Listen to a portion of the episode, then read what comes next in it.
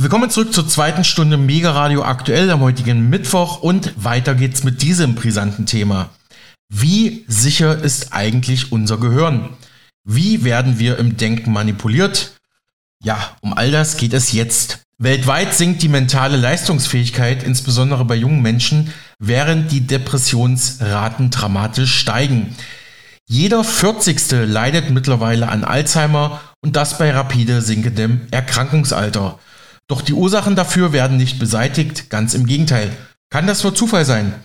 Das indoktrinierte Gehirn offenbart einen weitgehend unbekannten, wirkmächtigen neurobiologischen Mechanismus, dessen meist unbemerkte, aber mannigfache Störung diesen katastrophalen Entwicklungen zugrunde liegt. Das Buch Das indoktrinierte Gehirn hat geschrieben der Privatdozent Dr. Michael Nils, Mediziner und international renommierter Molekulargenetiker. Er legt in seinem neuen Buch Das indoktrinierte Gehirn eine erschütternde Indizienkette dar, die darauf hinweist, dass sich hinter diesen zahlreichen negativen Einflüssen ein gezielter, meisterhaft ausgeführter Angriff auf unsere Individualität verbirgt, mit dem Ziel, den Menschen ihre Fähigkeit zum selbstständigen Denken zu nehmen. Doch es sei noch nicht zu spät, betont Dr. Niels.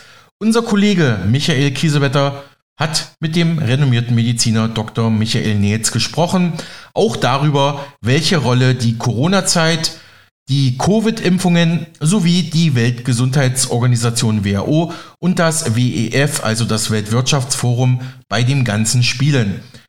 Die letztgenannten Organisationen sieht Dr. Niels kritisch. Dr. Niels, Sie sprechen in Ihrem Buch von einer weltweiten Abnahme der mentalen Leistungsfähigkeit und einem Anstieg der Depressionsraten, besonders bei jungen Menschen. Welche Faktoren sehen Sie als mögliche Ursachen für diese beunruhigenden Entwicklungen? Ja, also die Hauptursache, die ist halt in den letzten drei Jahren klar auszumachen gewesen. Äh, es war äh, seit 2020 steigen die Zahlen dramatisch, auch im Bereich Alzheimer.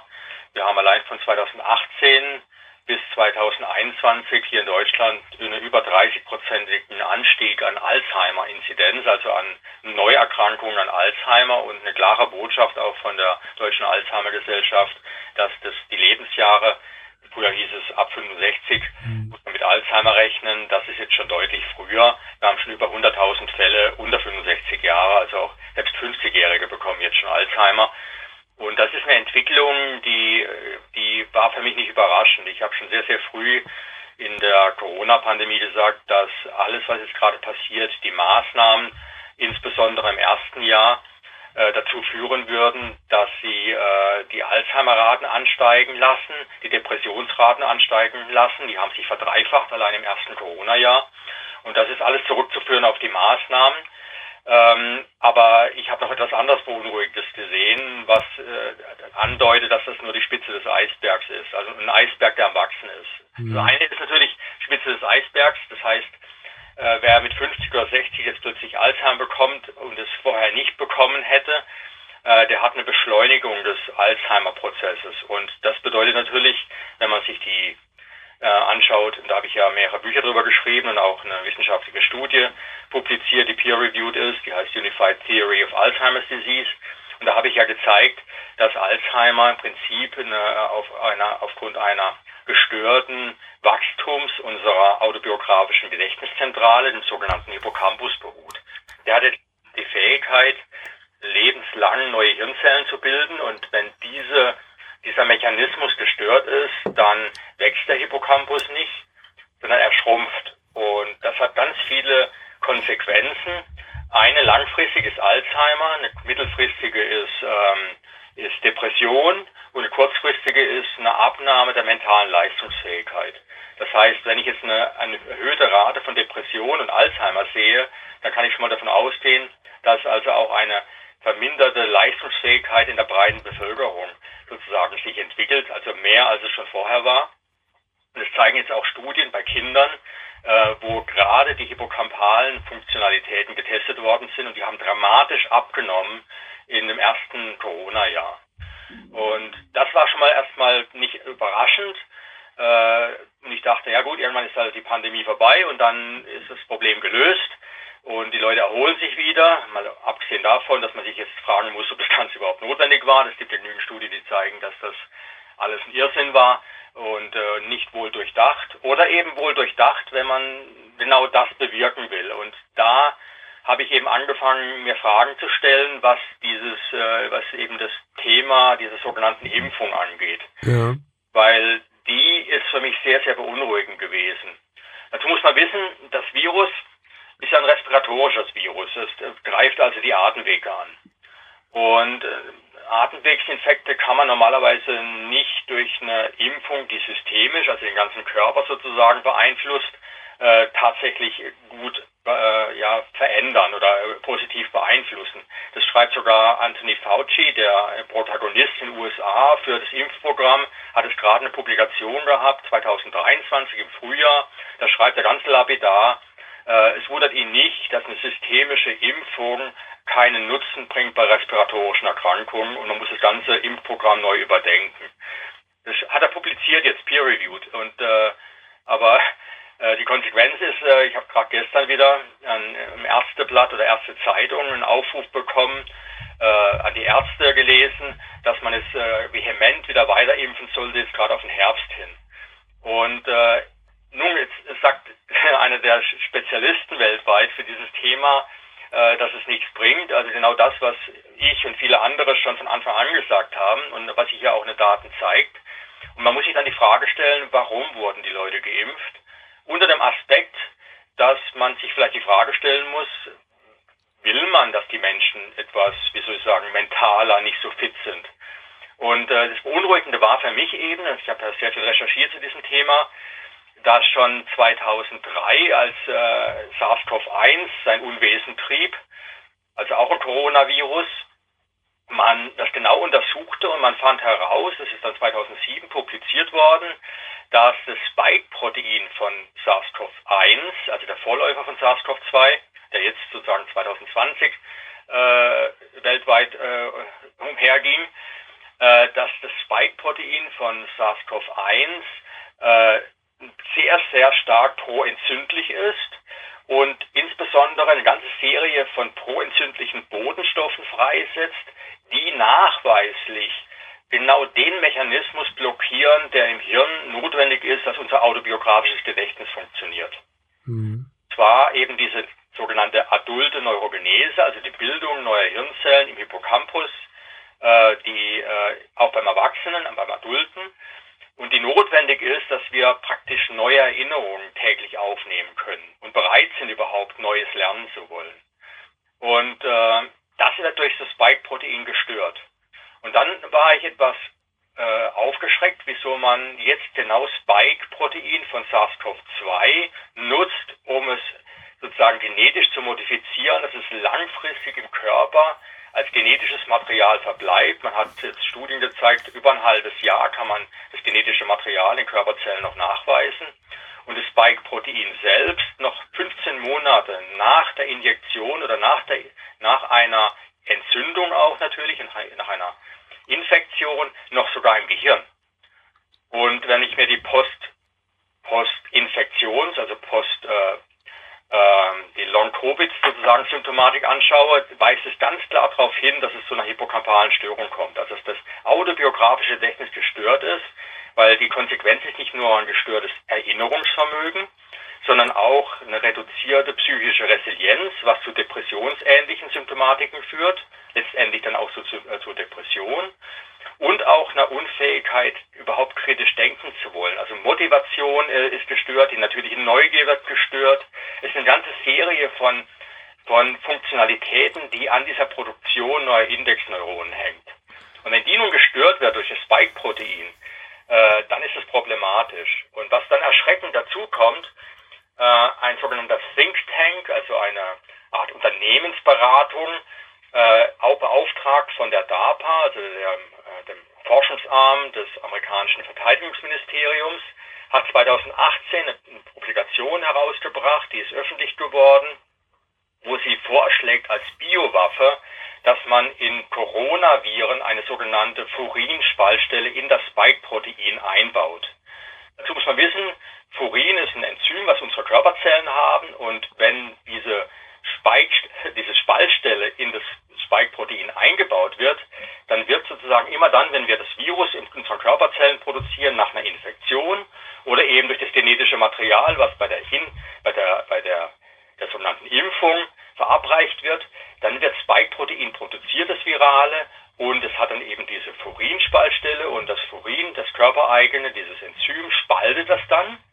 Und dabei entstehen jetzt so zwei Untereinheiten. Man nennt es S1, S für Spike, S1-Untereinheit und die S2. Und die S1 ist hirngängig. Mhm. Das, was im Gehirn persistiert. Und die S1-Subunit ist die Subunit, also die Untereinheit, die hochtoxisch ist für den Hippocampus. Jetzt fragt man sich natürlich, warum hat man überhaupt das Spike-Protein genommen, wenn man doch weiß, wie toxisch das Gehirn ist? Wieso hat man eine Furinspaltstelle eingebaut, die übrigens von Moderna genau in der Sequenz, wie sie dann beim Coronavirus auftritt, einzigartig äh, äh, patentiert wurde 2016. Also man hatte die Sequenz zur Hand, hat die eingebaut in Wuhan. Und äh, was ist das Ziel?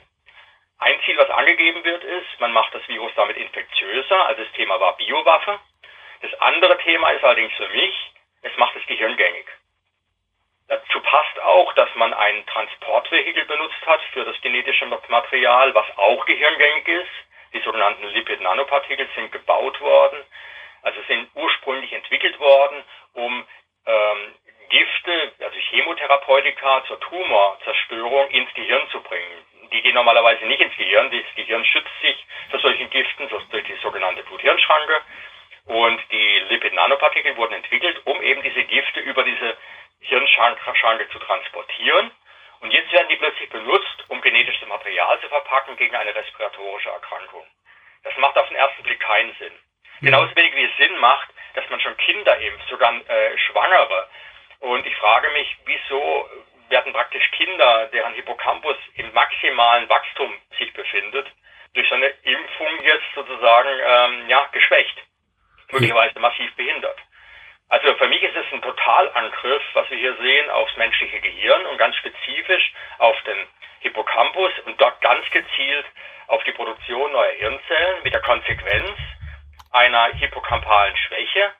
Und wie gesagt, die Auswirkungen davon habe ich schon sozusagen jetzt illustriert. Das heißt, die Maßnahmen war sozusagen das Vorspiel, aber die dauerhaften Impfungen, die jetzt stattfinden und gestern eben im Ärzteblatt oder Ärzte Zeitung war es, Entschuldigung, in der Ärzte Zeitung ein Aufruf, man soll jetzt wieder regelmäßig impfen und bei Jugendlichen äh, auch off-label, das heißt, es ist noch keine Zulassung äh, erteilt worden für Jugendliche, aber die Ärzte sollen trotzdem, wenn möglich, die Jugendliche impfen. Und das für ein Virus, was keine schweren Verläufe macht. Und vor allem keine schweren Verläufe machen würde, das habe ich ja in meinem Buch Herdengesundheit ausführlich beschrieben. Ja.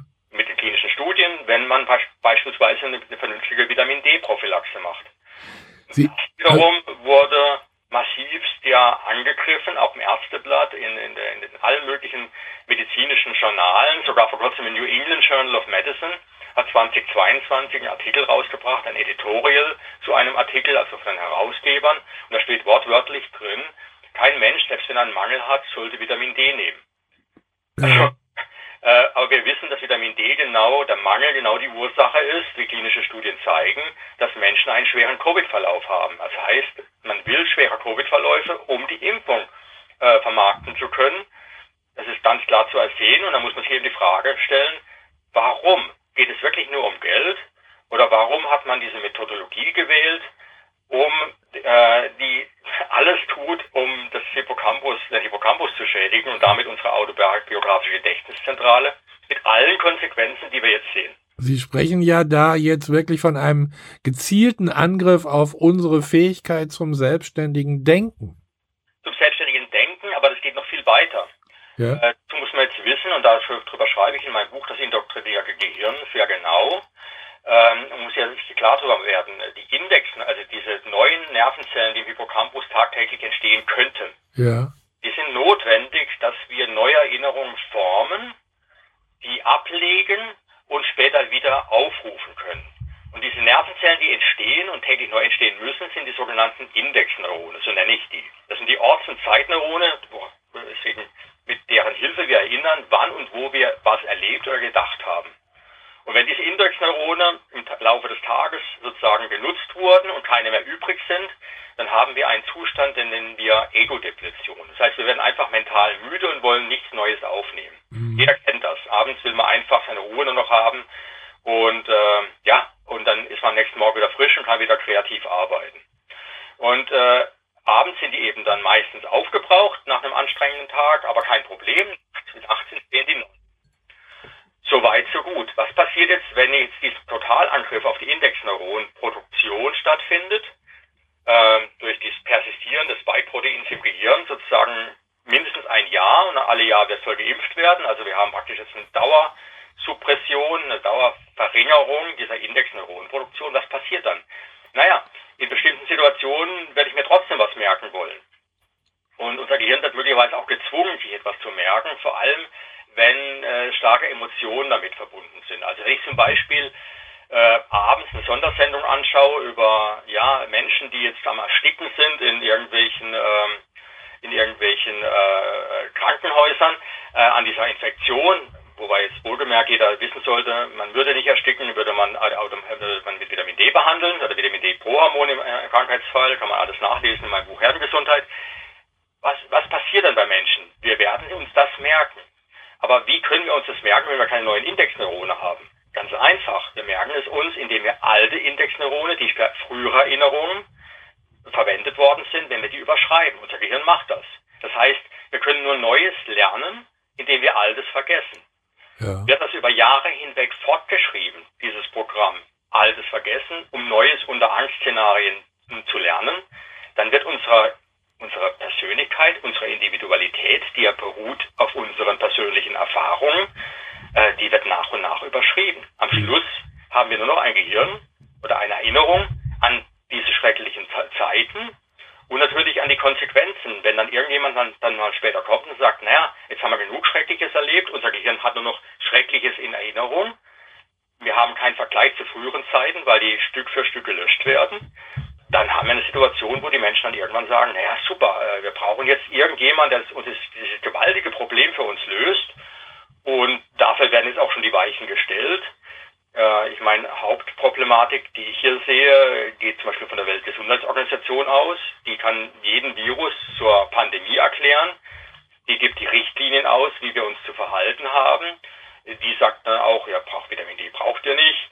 Äh, aber Impfung ist ganz, ganz wichtig, regelmäßig. Auch jetzt schon wieder vor einer Woche ein Aufruf. Die Mitgliedstaaten sollten Covid weiter ernst nehmen und weiterhin propagieren, dass geimpft wird, war ein Aufruf von der WHO. Und die WHO wird jetzt ermächtigt, das ist vom Bundestag verabschiedet worden, dass in einem Pandemiefall, und selbst der Verdacht einer Pandemie reicht schon aus, dass sie dann die Zügel über unser Gesundheitssystem übernimmt.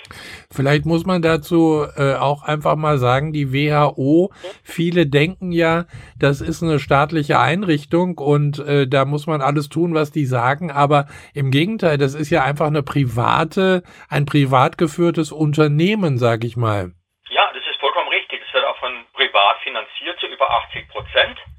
Äh, 20 Prozent sind sozusagen Mitglieds, äh, Beiträge von den Mitgliedstaaten. Ja. Mehr die nicht und über 80, also bis zu 20 Prozent und in der Satzung steht auch und über 80 Prozent kommt von Privatinvestoren und da werden ja zum Beispiel von Bill Gates Milliarden investiert. Ja. Wird er auch in, in, in der Boulevardpresse in der Zwischenzeit, also vor Jahren schon, als der geheime Chef der WHO betrachtet, der letztendlich die Zügel in der Hand hat. Und das Ganze geht über die Bill und Melinda Gates Stiftung. Und die wird wiederum von mit Milliardenbeträgen, ist gerade bekannt geworden, von der US, von der deutschen Regierung finanziert. Ja. Also die deutsche Regierung finanziert Gates, Gates finanziert die WHO und die WHO wiederum wird ermächtigt von der deutschen Regierung, äh, die Zügel in die Hand zu nehmen in Gesundheitsfragen und nicht nur da, auch in Klimafragen. Und äh, das heißt, die wird auch dann irgendwann dafür sorgen, dass es Reisebeschränkungen gibt, wenn irgendwo, ja, die wird alles sozusagen regeln für uns.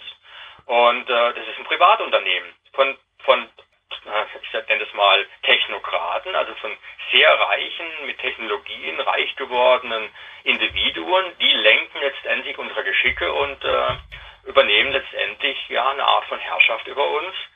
Und das Ganze läuft unter dem Aspekt, wir wollen eure Gesundheit. Wobei, wie gesagt, dieses Impfprogramm keine Gesundheit bringt.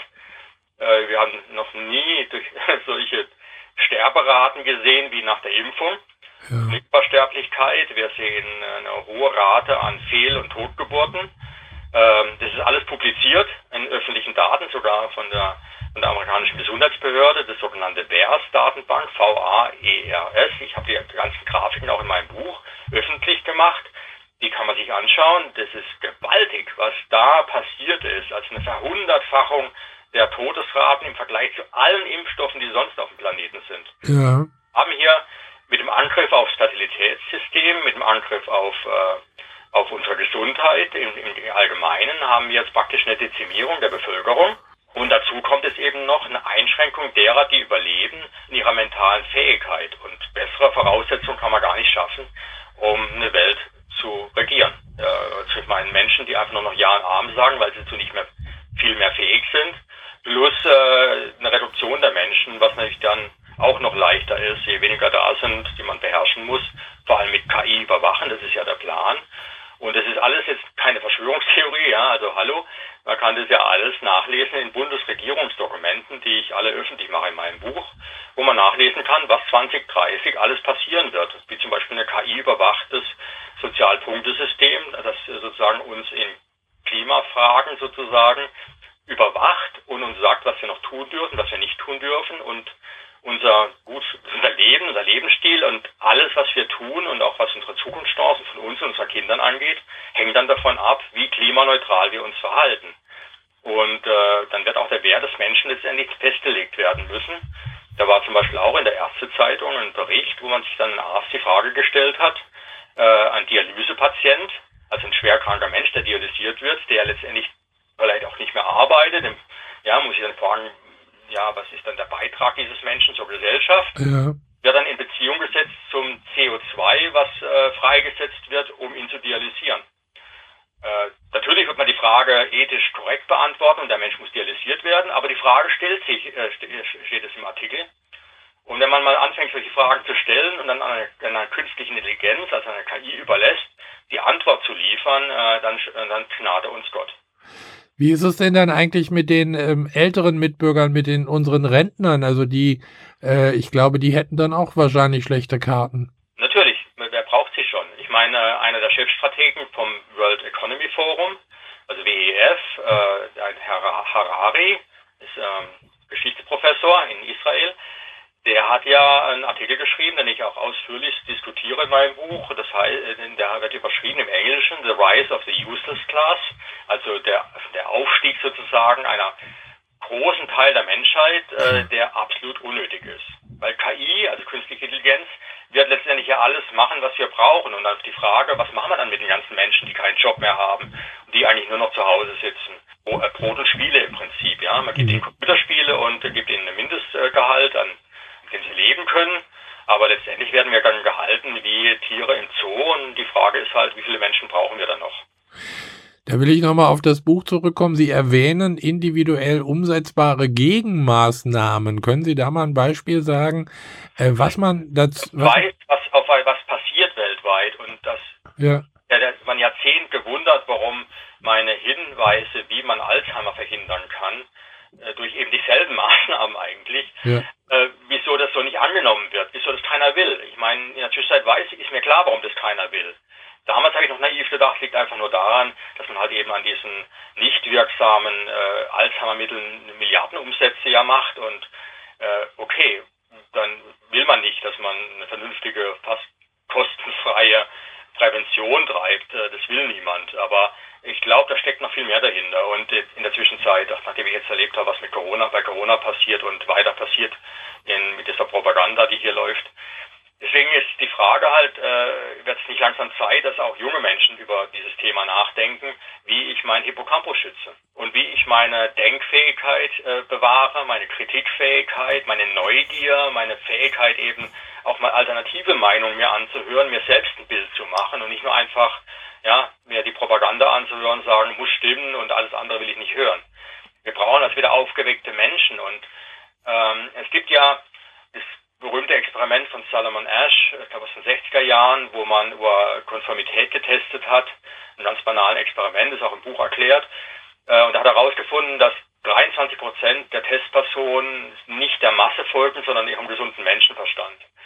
Und äh, das ist ungefähr auch das, die Anzahl der Menschen, die eben nicht dieses Programm mitgemacht haben und sich dieses genetischen Impfstoff da injizieren ließen. Und in der Zwischenzeit bröckeln da immer mehr Menschen ab und das ist meine Hoffnung. Also wenn 23 Prozent eh schon sag mal offen sind und, äh, und die noch andere überzeugen können, vielleicht jeder ein anderer noch, dann haben wir schon 46 Prozent und könnten zumindest, wenn noch soweit noch Demokratie besteht, etwas ändern. Allerdings wird schon dann schwierig die Frage, welche Partei man dann noch wählt, weil es gibt leider kaum noch eine, die, die kritisch ist, was das Thema angeht. Aber unabhängig davon, äh, es geht da, äh, also es geht darum, einerseits Mehrheiten zu schaffen, die sich wehren. Und äh, das benötigt allerdings ein gesundes Gehirn und da gebe ich ganz einfache Tipps. Und ein einfach, einfacher Tipp zum Beispiel ist, äh, ich gebe jetzt nur ein Beispiel, ist, aber es sind äh, alle nötigen Beispiele im Buch, äh, Vitamin D. Wie gesagt, man schützt sich mit Vitamin D-Supplementierung nicht nur vor schweren Corona-Verläufen. Äh, es ist auch ein ganz, es ist ja, wirkt ja als Hormon. Also das Vitamin D wird dann über das Prohormon, was in der Leber gebildet wird, das Hormon, was in den Zellen dann aktiv ist und dort Genregulation betreibt und zum Beispiel eben auch unsere Immungene aktiviert, die dann das Virus abbauen und dafür sorgen, dass wir eben keinen lebensgefährlichen sogenannten Zytokinsturm erleben. In dem Fall ist aber auch äh, zu betrachten, dass Vitamin D auch ein ganz starkes Neurohormon ist, also dafür notwendig ist, dass unser Gehirn optimal funktioniert, habe ich in meinen Büchern schon mehrfach erwähnt. Interessanterweise auch die gleiche Konzentration, die für immunologische Gesundheit notwendig ist, ist auch für neurobiologische Gesundheit notwendig. Man hat herausgefunden, äh, wenn man nur von dem Level, wo der normale Deutsche hat, nur um 10 Nanomol pro Liter erhöht, äh, reduziert man die Alzheimer-Quote um 7 Prozent. Ja. Und äh, der Deutsche ist so ungefähr 100 Nanomol weg, ideal. Das heißt, äh, 100 mal 10 mal äh, 7 Prozent wären also schon 70 Prozent. Also wir haben schon fast eine Halbierung der Alzheimer-Quote, würden wir nur so viel Vitamin D nehmen, was uns auch vor Corona schützt. Und mich zum Beispiel kostet die Jahresdosis Vitamin D, die ich benutze, hier in der Familie auch, kostet mich 6 Euro. Also mit 6 Euro kann ich mich vor Corona schützen und mein Gehirn schon mal wesentlich besser dastehen lassen. Und natürlich ist jetzt Vitamin D nicht das Einzige. Es gibt noch ein paar andere Mängel, die gravierend sind in unserer Gesellschaft, die eben auch dazu, dafür sorgen, dass unsere Immunologie nicht so optimal funktioniert. Aber Vitamin D ist jetzt nur ein Beispiel und gegen die, die Propaganda, die wir erleben, gegen den Vitamin D-Nutzen, mit hanebüchenen Studien belegt, die man, die ich alle sozusagen zerpflücke in meinem Buch, dann kann man sehen, dass eben Interesse besteht. Einerseits, Leute sollen ja wirklich sterben an einer Krankheit, die eigentlich nicht tödlich ist. Und Menschen sollen eine geringere hippocampale Fähigkeit haben, wo eben der Vitamin D-Mangel dann auch dazu beiträgt. Also Studien hin oder her. Ich kann mir jetzt aber durchaus vorstellen, äh, dass da die meisten oder viele sagen werden, was der Dr. Nils da wieder verzapft hat, das sind aber doch nichts anderes als billige Verschwörungstheorien naja, was heißt Verschwörung? Die ganzen Dokumente, dass das passiert, sind ja von den Protagonisten publiziert worden. Mhm. Ist ja alles publiziert. Ja. Die nur anschauen, die ganzen Daten. Äh, also es ist ja nicht so, dass jetzt irgendjemand im stillen Kämmerchen irgendetwas ausheckt, was ja das Thema einer, äh, also wie man sich eine Verschwörungstheorie vorstellt. Irgendwelche unbekannten Leute sitzen in irgendwelchen nicht näher zu bezeichnenden Zimmern und hacken etwas aus zum Schaden Dritter. Aber hier ist es so, die Protagonisten publizieren Bücher darüber, die allerdings wenige Leute lesen. Die Regierungen, auch die deutsche, publiziert ihre Vorgaben, wie sich das Ganze entwickeln wird. Sie entwickeln Gesetze, die genau diese Entwicklung vorschreiben. Nur als Beispiel, äh, Klaus Schwab, der Covid-19 ja als Chance sieht für einen großen Umbruch. Großer Umbruch ist zumindest das Wort, was der Bundeskanzler mehrfach schon in Regierungserklärungen in den Mund genommen hat. Mhm. Äh, das Wort das, Deutsch, das Wort, deutsche Wort des Jahres 2020 war auch Zeitenwende, was nichts anderes Wort ist wie für Umbruch, großen Umbruch. Und dieser große Umbruch beschreibt Schwab in seinem Buch ganz genau. Es ist eine KI-überwachte Gesellschaft, die für uns alles regelt und in der Privatsphäre eine Frage der Vergangenheit ist, genauso wie Besitz, weil Besitz ist klimaschädlich.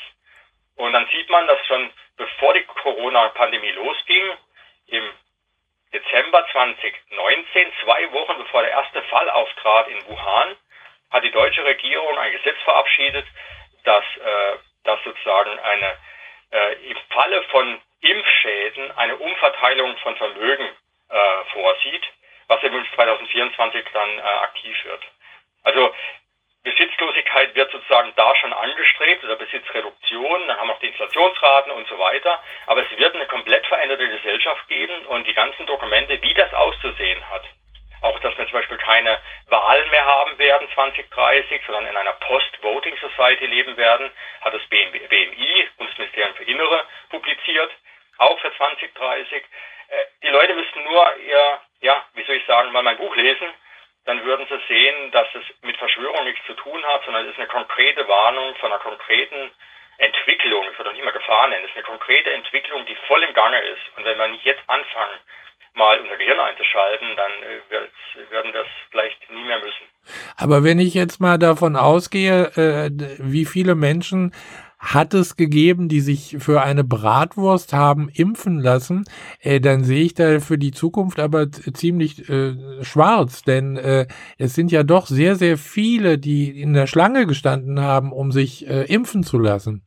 Ich meine, man muss ganz klar sagen, die Angstmacher war perfekt inszeniert, es war lange vorbereitet, es gibt auch Dokumente, wie das zu geschehen hat und wie die Vorbereitung so läuft. Das war auch schon klar 2019, das war das Event 2009 äh, 2001 meine ich, der Event 2001, da hat man schon vorgegeben, da war die WHO und auch die Bill Gates Stiftung dabei und da hat man vorgegeben, an einem Beispiel Coronavirus, wie die Welt sich zu verhalten hat, auch die globale Zensur, die stattfinden muss, äh, was dann im März 2020 ratifiziert wurde. Das heißt, es wurde ja praktisch alles gemacht, was zu machen war und umgesetzt, damit genau das, was jetzt in Entwicklung ist, passiert. Und die Menschen waren im Prinzip chancenlos. Und es war für alle neu. Und äh, dann gab es eben diesen Shutdown ab 2000, ab, ab März 2020. Das heißt, an Informationen, die die wurden praktisch in andere Kanäle verlegt, wo die meisten Menschen sich nicht anschauen. Die schauen sich die Tagesschau an, was eine reine Propaganda war. Und dann ist man da chancenlos. Ich meine, die haben das wirklich gut gemacht. In der Zwischenzeit sehen die Leute, welche Schäden das Ganze verursacht. Sie wissen, dass sie nicht, äh, dass die Impfung sie nicht schützt, dass sie trotzdem eine Maske tragen mussten. Wir sehen fast in jeder Familie, welche Impfschäden produziert worden sind. Die Studien sind inzwischen seit alle raus. Es gab ja genügend auch Ungeimpfte noch, die man als Kontrolle hatte und denen es einfach viel besser geht, damals und vor allem jetzt. Und äh, ist alles da. Und äh, damals waren es 20, 30, 20 Prozent, die sich nicht impfen ließen und die Drittimpfung waren dann auch nur noch 40 Prozent, die es nicht mehr machen, mach, mit sich machen ließen. Und die Viert-, Fünf-, Sechs-Impfung werden noch mehr abrückeln. Also meine große Hoffnung ist, dass äh, mit den gesammelten Daten, die wir haben und mit Menschen wie Ihnen äh, und vielen anderen, die eben bereit sind, äh, trotz aller Kritik, die immer noch herrscht und Schwierigkeiten, in die man immer noch geraten kann, wenn man eben den Mund aufmacht, dieses trotzdem jetzt weiter sozusagen in die Welt posaunen und sagen, Leute, passt auf. Und ich glaube, äh, mit den Daten, die jetzt da sind, äh, wird die Propaganda hoffentlich nicht mehr so gut funktionieren. Aber äh, es ist, es ist, es ist verrückt, weil die Klimathematik die übernimmt es ja gerade. Ne? Also ja. warnt man vor 30 Grad im Schatten, ich finde das absoluter Irrsinn. Ja, ich meine, wir haben früher schon 30 Grad gehabt. Ich will nicht sagen, dass das Klima nicht in der Änderung ist. Wir sehen das. Weil es menschengemacht ist, muss man diskutieren. Darf man allerdings nicht. Und äh, dann ist eben die Frage, äh, ja, ich meine, der Mensch kommt, stammt aus Afrika und die Temperaturen, die dort sind, kennt jeder. Äh, ob die, die damals schon so waren, weiß ich nicht. Äh, aber es gab eine große Trockenheit damals, wo der Mensch ja an Küsten überleben musste. Und man kennt die klimatischen Verhältnisse. Der Mensch äh, lebt weiterhin in Afrika. Keiner flieht, obwohl es halt im Sommer 50 Grad hat.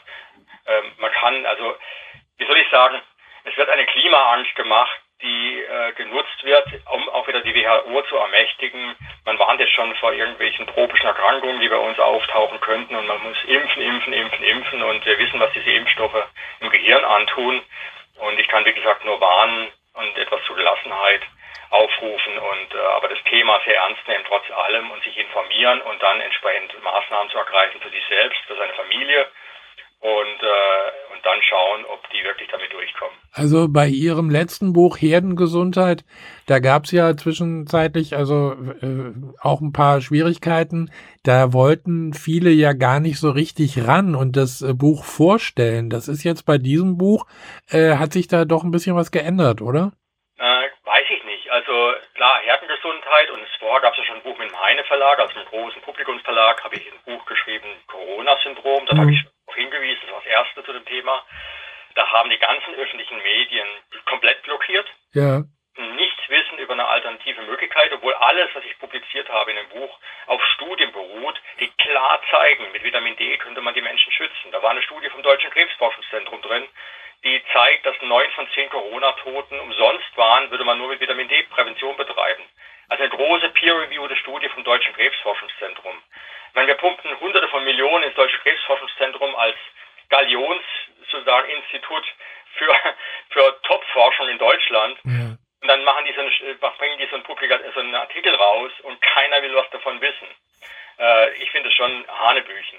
Und äh, bei Herrengesunder war es dann eben auch so, ich musste im Prinzip ja mit Menschen sprechen, oder ich durfte mit Menschen sprechen, die eben Kanäle haben, mit denen man Menschen informiert und die noch nicht sozusagen von, äh, von den großen Tech-Giganten zugemacht worden sind.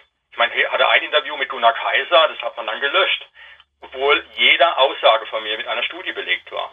Ja. Aber es würde sozusagen der Volksgesundheit schädigen, wenn man einen Aufruf macht zur Vitamin D-Nutzung. Also trotz Mangel. Also ja. Ich finde es unfassbar. Naja, und äh, das wird mit dem Buch jetzt wahrscheinlich anders sein. Ich werd, bin ziemlich sicher, dass die Öffentlich-Rechtlichen mein Buch höchstens mit einer Beißzange anlangen, wenn überhaupt, und dann in, direkt in den Mülleimer transportieren, weil wie gesagt, die werden finanziert von diesen Tech-Giganten. Die Bundesregierung ist voll auf WHO und Bill Gates Kurs, äh, auf Technokratenkurs. Die machen einfach nur, ist nur ein Handlanger letztendlich für die, für die Interessen der, der Großindustrie und äh, die scherzt wenig, wie es den Menschen Und deswegen ähm, wird, äh, werden die Öffentlich-Rechtlichen mein Buch nicht anlangen. Lebt man da nicht eigentlich schon ein bisschen gefährlich, wenn man solche Dinge öffentlich verbreitet?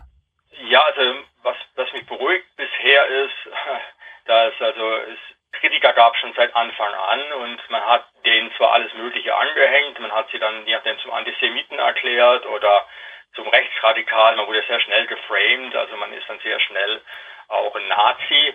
Übrigens, der Vitamin D schreibt, ist auch ein Nazi.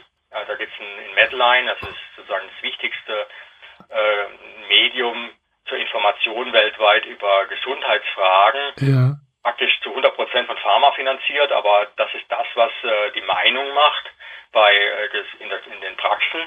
Dort auch die äh, dafür sorgt, was jetzt letztendlich umgesetzt wird und was nicht. Und da hat wirklich ein Professor Martin aus Deutschland gesagt, äh, es gehört zum NS Gedankengut, Vitamine, Vitamine, insbesondere Vitamin D zu verschreiben und äh, oder ja zu nutzen.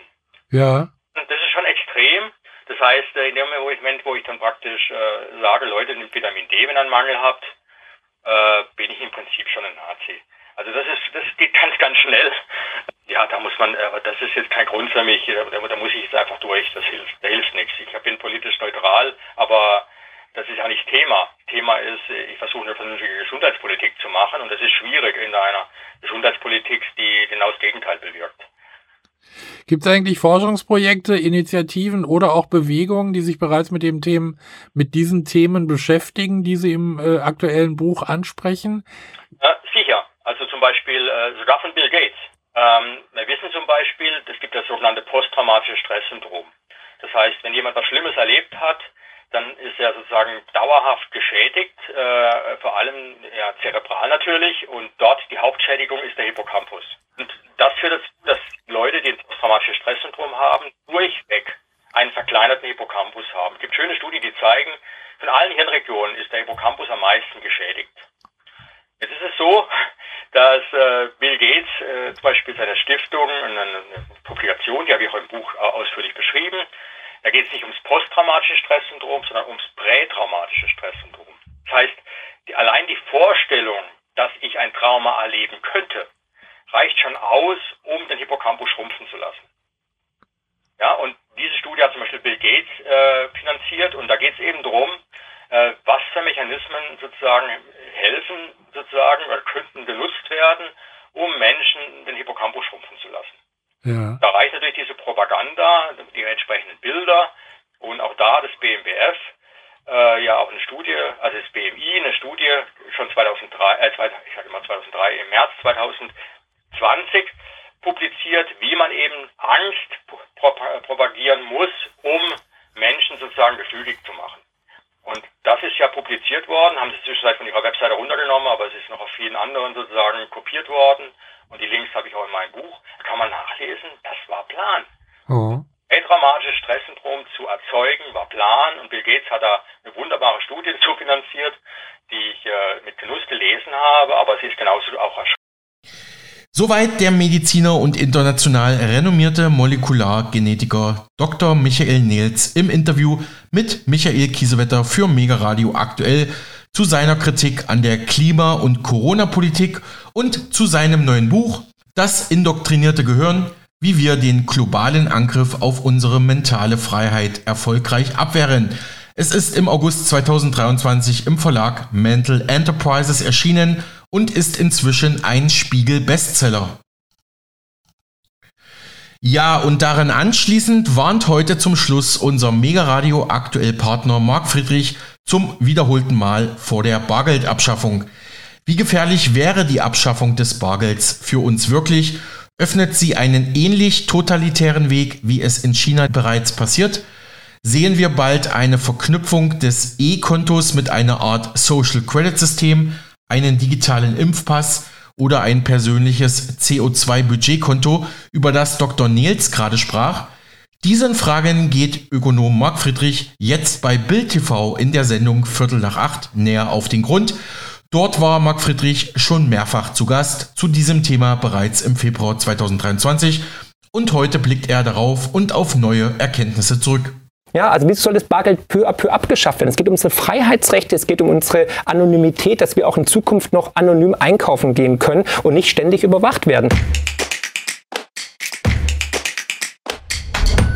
Jetzt reden wir über das da, über das Bargeld, Herr Friedrich. Konnten Sie Ihren Kaffee heute am Flughafen noch bar bezahlen?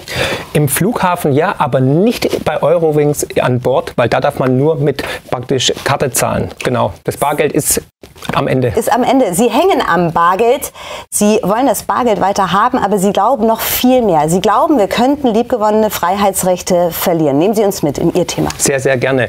Ja, wir sehen seit Jahren eigentlich de facto einen Krieg, einen Kampf gegen das Bargeld. Erst wurde der 500-Euro-Schein abgeschafft. Die Gründe waren natürlich, der Deckmantel war Steuerhinterziehung, Geldwäsche und so weiter. Aber in Wahrheit was ganz anderes. Warum? Weil die Empirie hat bewiesen, es hat gar nichts bewirkt. Ganz im Gegenteil. Und jetzt sehen wir die Bargeldobergrenze der EU. Parallel sehen wir weitere Vorbereitungen, dass die digitale Bezahlung immer weiter vorangetrieben wird. Die Bundesregierung hat seit 2016 Millionen Steuergelder in die Abschaffung des Bargelds investiert. Da war ich auch baff. Das habe ich für meinen letzten Bestseller Bestseller recherchiert und es waren Millionen Steuergelder, die in die Better Than Cash Alliance investiert worden sind. Da ist dann, das sind dann äh, Visa oder Mastercard, aber auch die Bill Gates Stiftung. Und jetzt muss ich aber kurz meinen Hut aufziehen, weil wir wollen ja provokant weiter gucken.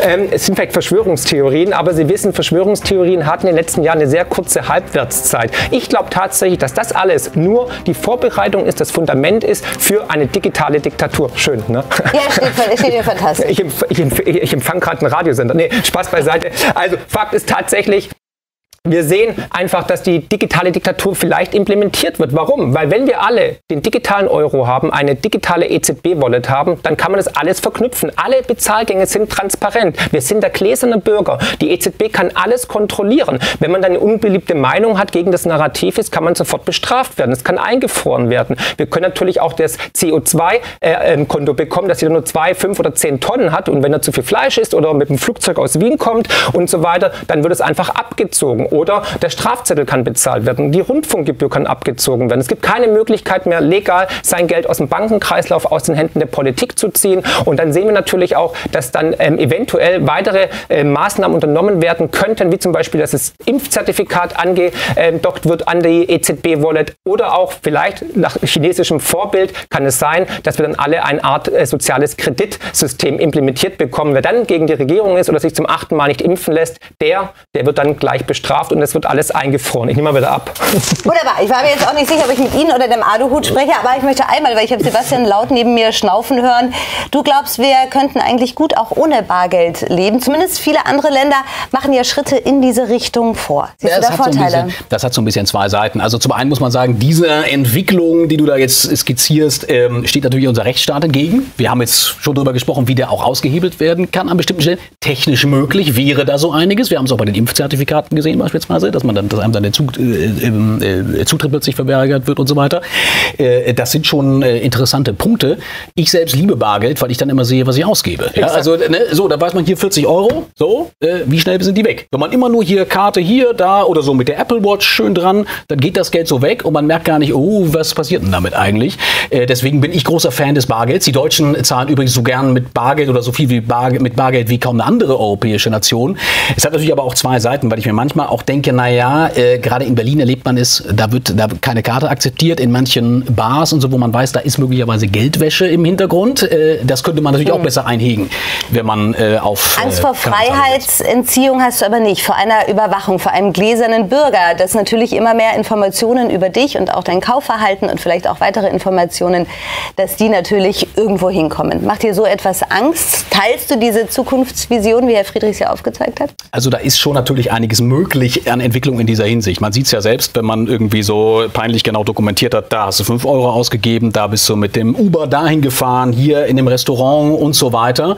Äh, äh, ist schon irgendwie so ein, so, ein, so, eine, so ein Tagebuch der eigenen Geldausgaben. Äh, ist natürlich die Frage, wer, wer kann da eigentlich immer so zugreifen drauf und so weiter. Da, da wird schon so ein digitales Stammbuch einem da Also plötzlich genau, mit geschrieben. Bargeld passiert Ja. das nicht, weil Das Bargeld ist mit geprägte Bargeld nicht. Freiheit. Ist Ja. geprägte Freiheit ist auch das einzige zulässige Zahlungsmittel laut den Statuten der EZB. Also das digitale Geld zählt eigentlich gar nicht. Und ich kann dann halt auch noch sozusagen zur Bank gehen, das Geld abheben und dann ins Schließfach legen und das Kopfkissen tragen. Ich kann mein Playboy-Magazin kaufen, ohne dass es jemand erfährt. Ja? Also es ist wirklich auch wichtig für die Anonymität, weil sonst ist man tatsächlich komplett durchleuchtet und dann kann jeder Schritt eigentlich überwacht werden, wenn ich überall nur noch digital bezahlen kann.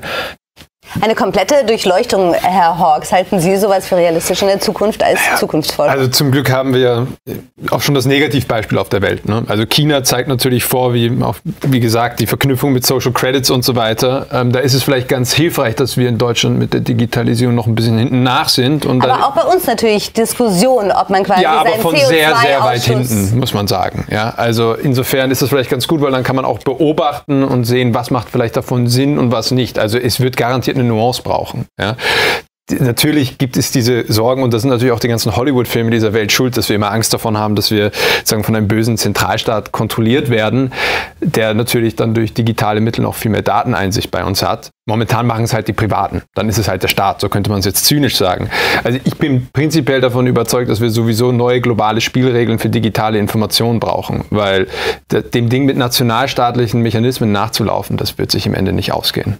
CO2-Budget, jetzt von drei Tonnen beispielsweise, da kann man genau so etwas dann implementieren, wenn wir diesen Gedanken jetzt einmal weiterspielen. Der Klimawandel, der liegt Ihnen am Herzen. Wie könnte man das gedanklich weiterspinnen? Wäre es eigentlich fast ganz lieb, wenn die Chinesen das integrieren würden zu einem gewissen Grad. Aber, Aber auch hier bei uns, meine ja ich. gut, also das war jetzt mit einem Augenzwinkern Ja. gesagt. Ich, also es ist, glaube ich, und das muss man nochmal festhalten, Technologie ist die Lösung auf das Klimaproblem und nicht der Gegner. Und momentan befinden wir uns in einer Lage, wo eben der ganze Diskurs rund um Nachhaltigkeit immer nur mit Verknapfung, Mühe, Verengungen gehalten wird. Und das macht einfach niemanden Lust auf Zukunft. Wenn Sie mal schauen, welche Wörter assoziieren die Deutschen mit dem Begriff Nachhaltigkeit, sind es nur negative Wörter. Und dieses Abbild, dass man eben ja, oh, wir müssen in die Zukunft und dann müssen wir zurück in die Holzhütten und dürfen nichts mehr konsumieren.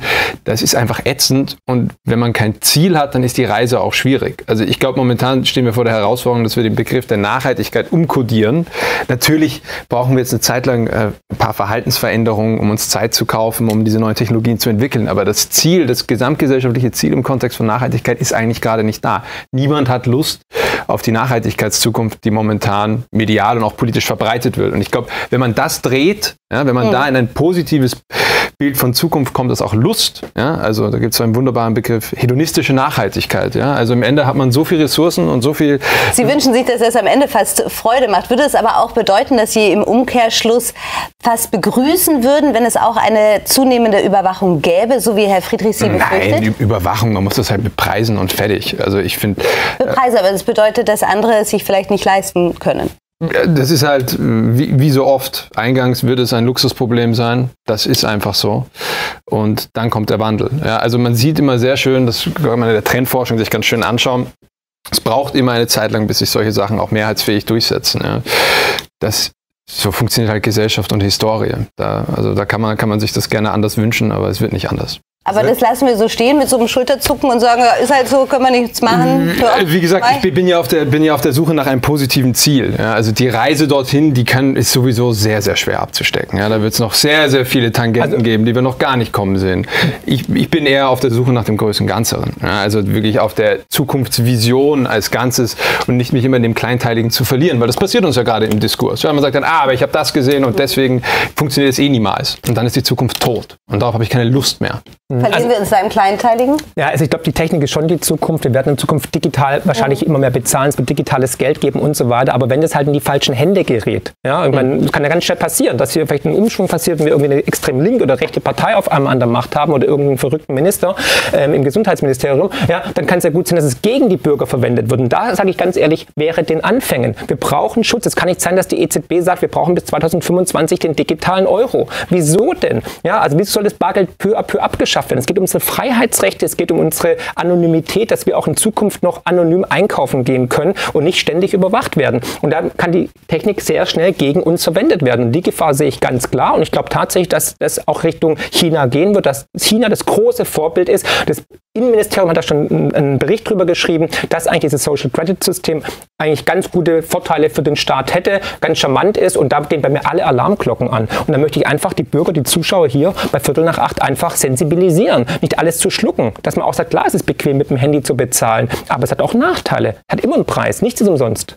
ich sag mal, historisch gesehen habe ich keinen Zweifel, dass das passieren wird, wenn der, das Bargeld in der Form, wie wir es kennen, äh, abgeschafft wird, weil nichts, aber auch nichts, was in den letzten 500 Jahren in der Menschheitsgeschichte passiert ist, lässt mich glauben, dass der Staat, wenn er diese Macht auf sich konzentriert, sie nicht missbrauchen wird. Die, das gesamte 20. Jahrhundert ist das perfekte Beispiel dafür, was passiert, wenn der Staat diese Macht auf sich konzentrieren kann. Wenn man ihm die Möglichkeit gibt, diese Macht auf sich zu konzentrieren, wird er sie missbrauchen. Das 20. Jahrhundert war das tödlichste Jahrhundert in der Geschichte der Menschheit. Und das ist die Lektion, die wir daraus gezogen haben. Wir haben es in Kanada gesehen. Die Trucker-Proteste, ich möchte daran erinnern. Das war ein Vorgeschmack auf das, was uns erwartet. Da ist PayPal, alles Mögliche, Patreon eingefroren worden. Für Sie bitteschön. Nein, das, das hat ja Sie haben das, sich verdient. Sollen wir einen küren, den Aluhutträger? Den kriegt Lauterbach. wir, wir haben es gesehen, dass der Staat in, in welcher Geschwindigkeit ein, ein Rechtsstaat, wie Kanada sich selber bezeichnet, dazu nicht nur in der Lage ist, sondern willens ist. Aber auch Neuseeland. Wir haben da gesehen, Ja. dass Gefahrdemokratien ganz schnell umgekippt sind. Und Fakt ist, Lord Acton hat ja mal gesagt, Macht korrumpiert, absolute Macht korrumpiert absolut. Und die Gefahr besteht nun mal. Und wir brauchen, wir müssen Geld und Staat trennen. Herr Hawks, wenn Sie das hören, Sie haben gerade dafür plädiert, dass wir auch das große Ganze sehen, uns ja nicht zu in dem Klein-Klein und in den Sorgen verlieren. Macht Ihnen das dann nicht doch Sorge? Muss man diese Sorgen nicht auch ernst nehmen Also, in Betrachtung der Ich, es Zukunft? ist ja nicht, dass ich sie nicht ernst nehme. Ich will mich nur nicht in ihnen verlaufen und ich will davon nicht von der Zukunft blockiert werden. Das wollen wir, das, das ist mein Punkt eins und das passiert sehr oft in unseren heutigen sehr schnelllebigen Diskursen. Und die andere Seite ist, glaube ich, Deutschland, der deutschsprachige Raum hat ja ein großes historisches Trauma mit totalitären Systemen gehabt. Und diese Lektionen, die daraus gelehnt, äh, gelernt wurden, natürlich sehen wir diese Muster immer sofort an jeder Ecke. Das ist auch klar, das ist auch nur menschlich. Aber ich glaube, genau deswegen werden wir nicht auf so eine chinesische Version davon reinfallen, weil die Bürger eben sehr wohl historisch in den Familiengeschichten einfach erlebt haben und erzählt bekommen haben, was passiert, wenn das, wenn so etwas geschieht. Und im Ende gehen sie auf die Straße. Aber, aber gerade die Corona-Zeit hat doch gezeigt, wie schnell die Menschen manipuliert werden können, wie schnell so eine Massenpsychose entstanden ist, wie die Propaganda geglaubt wurde, ohne zu hinterfragen, dass Leute, die ich kenne, Akademiker, Anwälte, Richter, Apotheker, auf einmal völlig verblendet waren und keinen anderen, kein anderes Argument mehr zugelassen haben. Wir haben es vorhin drüber gesprochen, die, die, die Gesellschaft ist so gespalten wie eigentlich de facto noch nie zu unserer Lebzeit. Da wurden Familien, Freundschaften zerstört, nur weil man eine andere Meinung hat. Also die, die Diffamierung, Stigmatisierung von jemandem, der gegen das Narrativ war, jetzt auch wieder mit Ukraine-Krieg und so weiter, war noch nie so schlimm. Wir müssen in den Diskurs gehen, da gebe ich dir absolut recht, aber ein Diskurs wurde nicht mehr zugelassen, der wurde von oben verboten. Ich möchte mal ein ganz greifbares Beispiel einwerfen. Ich bin unter anderem einer der vielen, vielen Kritiker der, der Corona-Warn-App gewesen. Ne, Und, und der Zertifikat und, und allem, weil ich als allererstes gesagt habe, wenn dem Staat zu strafrechtlichen Ermittlungszwecken diese Informationen zur Verfügung stehen, wird er auf sie zugreifen. Bumm, was So ist war's. passiert? So war's. Genau das, genau das ist passiert. Genau das, was übrigens gesagt wurde, was nicht gemacht werden soll. Man hat uns versprochen, dass diese Daten nicht zur Strafverfolgung benutzt Aber werden. das ist ja naiv, dass sie das geglaubt Nein. haben. Ich habe es ja nicht geglaubt. Aber die Staatsan Staatsanwaltschaften haben angefangen, die Polizei hat damit angefangen, das zu machen und das ist von den Gerichten abgesegnet worden, wie es zu erwarten gewesen wäre. Es, Es ist die Polizei dann zum Beispiel mal in die Bar gegangen und hat gesagt, hier war, was weiß ich, ein Taschendiebstahl, jetzt Ja. Räuber läuft draußen noch rum, können wir mal schnell gucken, die Leute, die hier sich hier reingeschrieben haben, äh, im, im Zuge des, Mhm. äh, ne, wegen Corona, musste man ja seine, seine Adresse und so weiter angeben, das, das ist teil- teilweise passiert und dann muss ja auch jemand, der da irgendwie so vom Servicepersonal arbeitet, erstmal die Traute haben zu sagen, nee, zeigen Ja. wir euch nicht, ihr könnt jetzt zehnmal Polizisten sein, wenn, das machen wir und nicht. wenn So. er Nein, Nein sagt, kommen sie mit einem Durchsuchungsbeschluss äh, um, um die Ecke und der Richter segnet es ab. Es gilt im Strafprozessrecht erstmal der Grundsatz, dass die Strafverfolgungsbehörden sich aus allen legalen Quellen bedienen dürfen zur, Strafermittl zur Ermittlung von, von Straftaten. Und was legal ist, das entscheidet am Ende der BGH, ob es ein Revisionsgrund ist oder nicht. Ähm, das, das, äh, das steht in den Sternen. Im Zweifel wird, wird ein Gericht immer sagen, naja, eine andere Erkenntnisquelle hatte, hatte die Staatsanwaltschaft ja nicht und wir verfolgen eine ganz schwere Straftat, dann passt das schon. Soweit Ökonom und Megaradio aktuell Partner Marc Friedrich zu seiner Kritik an einer möglichen Bargeldabschaffung und zu seinem Auftritt bei Bild TV genau zu diesem Thema Bargeldabschaffung, die er ja deutlich und herzhaft bekämpft. Ja, und ich bedanke mich, dass Sie heute wieder Gast waren hier bei Megaradio aktuell. Vielen Dank für Ihre Aufmerksamkeit und das Interesse und ich freue mich natürlich auf morgen. Bis dahin einen schönen Tag, Ihr Alexander Boos.